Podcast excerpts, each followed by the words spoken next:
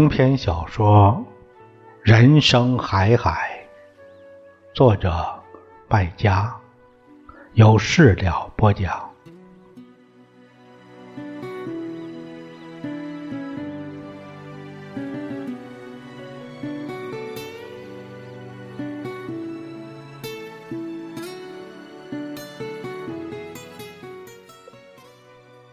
椅子。叽里嘎啦一阵响，好像挨了一顿揍，哭了一场。你不知道小瞎子在做什么，好像是起来一下后又坐下，坐的屁股疼，在反复调整坐姿。终于椅子安静下来，小瞎子以一种严正警告的口气审问上校。现在我问你，你跟老保长到底什么关系？必须说实话，别耍滑头，否则别怪我不客气。这有什么耍滑头的？村里人都知道我年轻的时候不懂事儿，把他女人睡了，然后就接下来抽怨。可他昨天明明帮你说。好多好话啊，而且专门讲没睡过他女人。谁会讲自己女人让人家睡呢？人都是要面子的。他昨天表面上是帮我讲了好话，实际上是为了他自己的面子，用好话来掩护他的假话，把我讲成太监，这是对我莫大的侮辱。只有对我有深仇大恨的人，才会这么侮辱我。村里人都说你太监，你现在还说我特务呢？难道不是吗？当然不是。又是咔一声，人家讲你是小瞎子，难道你就是瞎子吗？人言可畏，人心叵测。有些人的心是黑的。存心用来害人的，有些人的嘴是专门长来放屁造谣的。我这人就是爱逞强，得罪了一些人，所以被人造了不少的谣。但是天知地知，我不是特务，也不是太监，就像你不是小瞎子一样，我是堂堂正正的男人，抽烟喝酒。嫖娼、赌博、打架斗殴，年轻时候样样都在行。现在年纪大了，世道也变了，嫖赌的事儿戒了，打架也打不动了，但还是堂堂正正的男人。别装蒜了，死太监！什么堂堂正正？你以为我没看见？刚才你去撒尿，我亲眼看见你像个老娘们一样蹲在那儿撒尿，这叫堂堂正正。我在拉屎，你站着拉屎啊？拉屎，拉屎怎么不擦屁股？我没纸怎么擦？手指头擦呀？还不如不擦呢。你没闻到屎味吗？就是因为我没擦屁股。亏你讲得出口啊！啊，偷看人家拉屎，你是不是经常看人家拉屎拉尿啊？是不是专看女人的？是不是下流？真下流！今天我告诉你一个人生的大道理：男人总是要喜欢女人的，但女人喜欢男人风流，而不是下流。什么叫风流？我就叫风流。我年轻时身边女人一大堆，现在也是想要就有。吹什么牛皮？老婆都没有，还一大堆女人。有老婆怎么风流啊？警察天天守着，怎么去干坏事啊？老实同你讲，为什么当光棍？就是要自由自在，不要人管。我风流成性，改不了，天生是一个光棍的命。因为没老婆啊，就讲我太监，真是天大笑话，国际笑话。好吧，就算我是太监，难道这要什么？这也是政治问题。那那就审你政治政治问题。我没政治问题。我相信你问到最后只会还我一个清白。我不是特务，我以前确实当过国民党，现在绝对不是国民党特务，不是反动派。我拥护共产党，拥护毛主席，拥护新中国。为了保卫新中国，我还去朝鲜打过仗，抗美援朝立过一等功，当过英模，四全国四处演讲啊！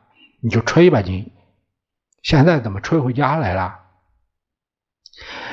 哎，这个因为我没管好这家伙，犯了生活作风问题。总之，没有政治问题。我如果有问题，就是生活作风问题。今天你们因为我生活作风问题关我批我，我服气；要是其他问题我不服气，那讲讲你生活问题。这那这就多了，你想听什么呀？从前的还是现在的？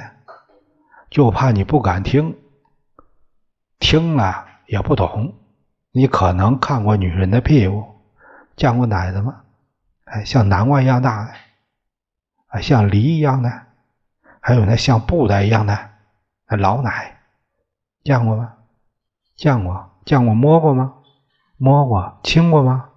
亲过什么感觉？亲过是闭嘴，个下流痞！你看，你看，你看，我刚才讲你就受不了了。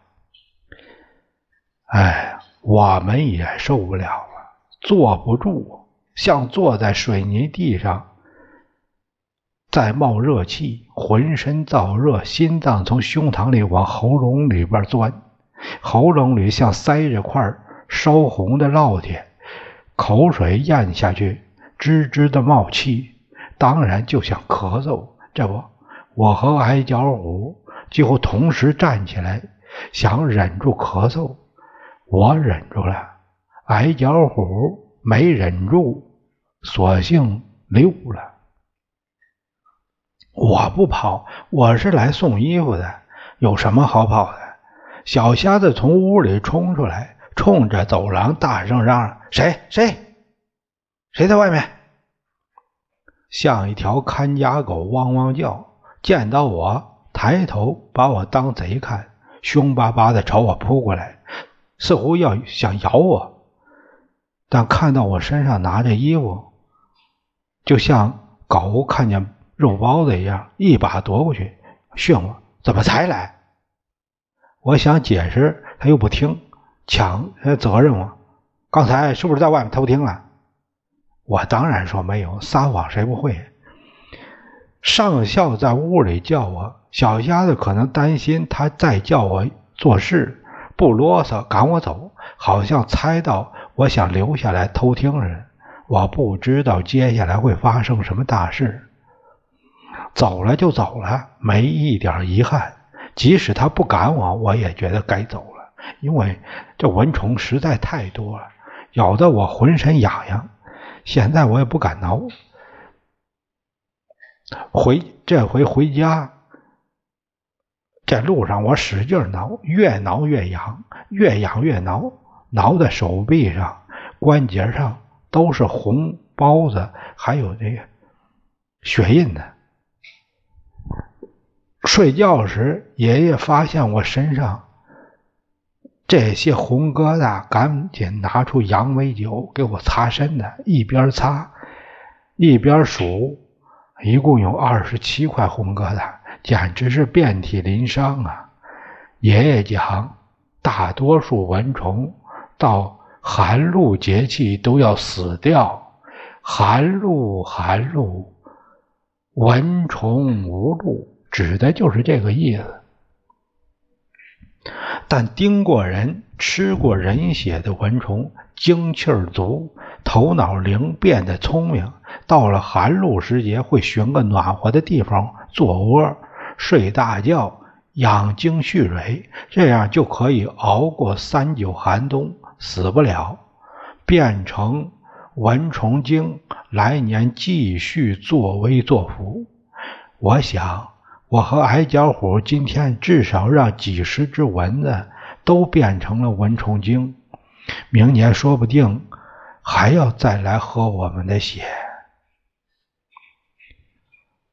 在记忆里，我从来没有上楼同父母睡过觉。我陪爷爷睡觉，睡在一楼厢房里，东厢房一向如此。东厢房对面是西厢房，是我们家吃饭的地方。中间有一个天井，天井外面直通大门，里面连着前堂，前堂后面是退堂，退堂是烧饭和上楼以及去后院的地方。打开。后门后窗，后门出去是猪圈、柴屋，我的兔子就养在那儿。后窗下面是一个大土灶，对着一架木楼梯，楼梯贴着前堂的板壁，有人上下楼时吱嘎吱嘎响，像一部风车。前堂是祭祖的地方。板壁正中，以前挂的是我爷爷父母的画像，我叫他们阿泰。现在挂的是毛主席像，下面横着一张长条机，隔机以上以前摆着祭祀用的东西，现在有的被母亲收起来藏好，有的被红卫兵缴走。不知去向，也许是烧掉了。我很少上楼，但也总是上过。我知道退堂楼上没住人，住的是老鼠，因为谷仓就在那儿。当然，老鼠最后也不会有好下场。父亲在那儿埋了两个老鼠夹子，夹子上撒着比谷米更香的黄豆。黄豆说。老鼠来吧，来了就夹死你。东厢房楼上，也就是我和爷爷呢住的那屋楼上，以前住着大姐，现在住着大哥。父母住在西厢房楼上，前堂楼上一半是过道，一半是房间。以往住着大哥和二哥，现在。基本空着，因为大哥搬走，二哥很少回家。如果要看后山，只要去后堂楼上，打开窗户，后山几乎伸手摸得到。爷爷讲，他小时候光住在西厢房楼上，爬上窗台找个角度，可以远远看到前山和西坎现在什么也看不到，都是墙角屋檐挡着堵着，前山的风都吹不过来。前山是我不大去，太远。西坎儿我天天见得到，上学也好，放学去田里割草也好，绕不开。夏天我有时候整天泡在溪坎儿里游水、摸鱼、拔水草。溪坎儿有名字叫大源溪，顾名思义就是水源充足。因为前山像海一样大嘛，山水山水山水是连着的，海大的前山连的必定是大圆，不会是小圆。冬天溪流瘦弱的病恹恹的，但是一开春溪水便一夜夜的涨，到夏天甚至经常发洪水。湍急的溪流裹挟着连根拔起的树木、毛竹、各种庄稼，浩浩荡荡奔腾着，奔走不了几公里，汇入。福春江，如果福春江发洪水，江水倒灌，溪水就会越过溪坎儿，顺着弄堂，挨家挨户乱串门爷爷讲，富春江里有大鱼。民国十二年，富春江爆发百年不遇的洪水，村里水深一米多，可以撑船。洪水退走的时候，他在我家楼梯下逮到一条七十八斤重的大白条鱼，那鱼立起来比我奶奶还高，躺在地上一身亮白，把整个灶屋都照亮了。但这是个阴谋，不等家里人把鱼吃完。我奶奶的寿命已经走完了。爷爷讲，这鱼是阴府派来的考官专门来考他的，他考败了，吃了鱼，丢了奶奶。从那以后，他在钱塘摆设香炉、烛台、关公像，祭祖拜神，消灾避邪。直到红卫兵把这些法器抄走，后来我家的日子越来越晦气，惹出一堆事儿，可能跟这个有一定关系吧。因为祭祀要用，钱堂固定有一套桌凳，桌子是八仙桌，凳子是三条长板凳。两张太师椅正中摆放。平时我经常在八仙桌上写作业，爷爷在厢房里睡午觉。爷爷打呼噜，我听得一清二楚。我读课文也会吵到他，不允许。所以每次爷爷午睡前，只要看我在那儿做作业，总交代我只能写字儿，不准读课文。晚上也这样，睡觉前爷爷总会前堂看看，如果有人，他要赶走，走了走了，我要睡觉了。除非你是一个人，除非你们保证不出声，讲悄悄话。爷爷讲，我睡觉像死猪，雷都劈不响；他睡觉像松鼠。掉一片树叶都会响，但这天夜里，死猪却活了。我是说那天夜里，我半夜三更醒了，不知是身上痒的缘故，还是月光太亮照到我眼睛。总之，我一下子醒来。先是朦胧听到有人在嘀咕，后来听到有人在哽咽，呜呜咽咽的，时有时无。听见这呜咽声，我像着了火，一下坐起身，本能的，我这才发现床上只有我一人，爷爷已经不知去向。门掀开一条缝，切进去一路月光，仿佛爷爷乘着月光走了。同时，那个呜咽声也一同被月光照亮，满当当的挤拥在我心里。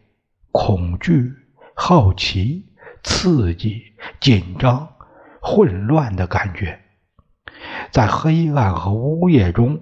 左冲右突，起伏迭代。是谁在哭？一个男的，一个大人，但不是我父亲，也不是我爷爷，更不像大哥。是谁？强大的好奇心战胜恐惧，我悄悄下了床，一步一步，猫一样的轻脚。门缝较宽，我可以轻易侧身出去，然后如临深渊的循着声音去了。声音来自我家退堂灶屋里最旮旯的角落，最避人耳目的地方。谁干嘛半夜三更躲那鬼地方去哭呢？四处没有开灯，我从月光里走过去，什么也看不到，一片乌黑。那呜咽声仿佛也变得乌黑，像鬼在哭。他的声音我似曾相识，又像被黑夜包裹着，使我无法辨识。只有一点很清晰、很奇怪，就是他好似不会哭，又好似不敢哭，不肯哭，哭得乱七八糟。时而呜呜咽咽，泣不成声；时而吭哧吭哧，怒气冲冲。到底是谁呢？我有一种要裂开来，痛快和痛苦。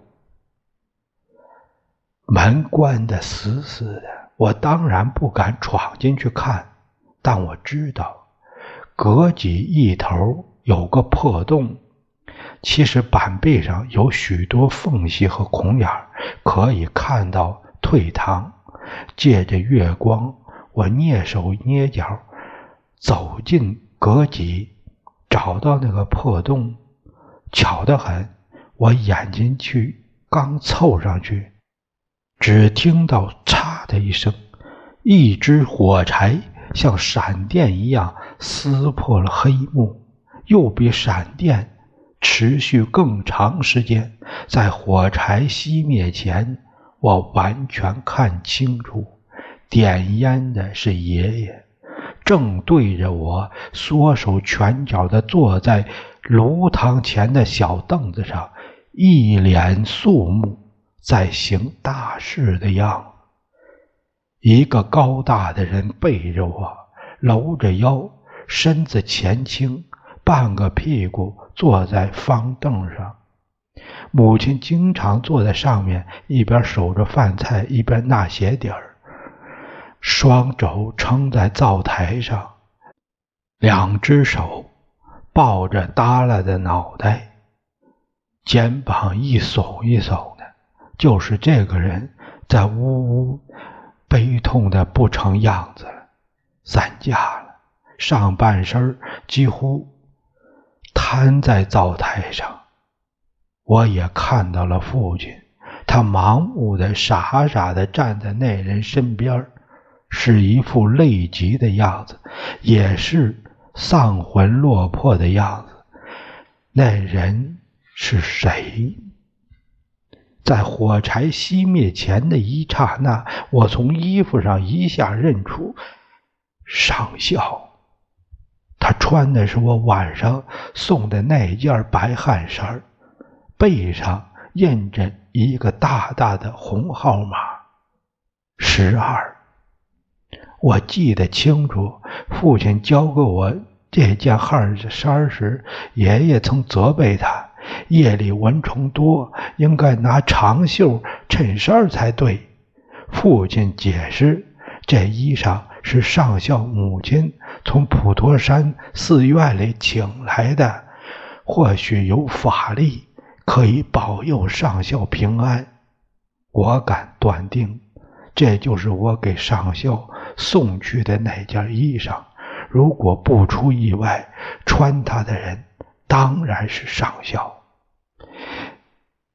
可是，可是，上校怎么会变成这样？他跟我心中的上校完全不一样，颠倒不像，黑白不像。我心中只有一个上校，腰背挺，大嗓门，风趣爽朗，胆大勇敢，塌下来都不怕。即使给我一百个上校我也想象不到这个样子的上校这么伤心的样子这么委屈的样子这么狼狈的样子。这真是上校吗？是的错不了。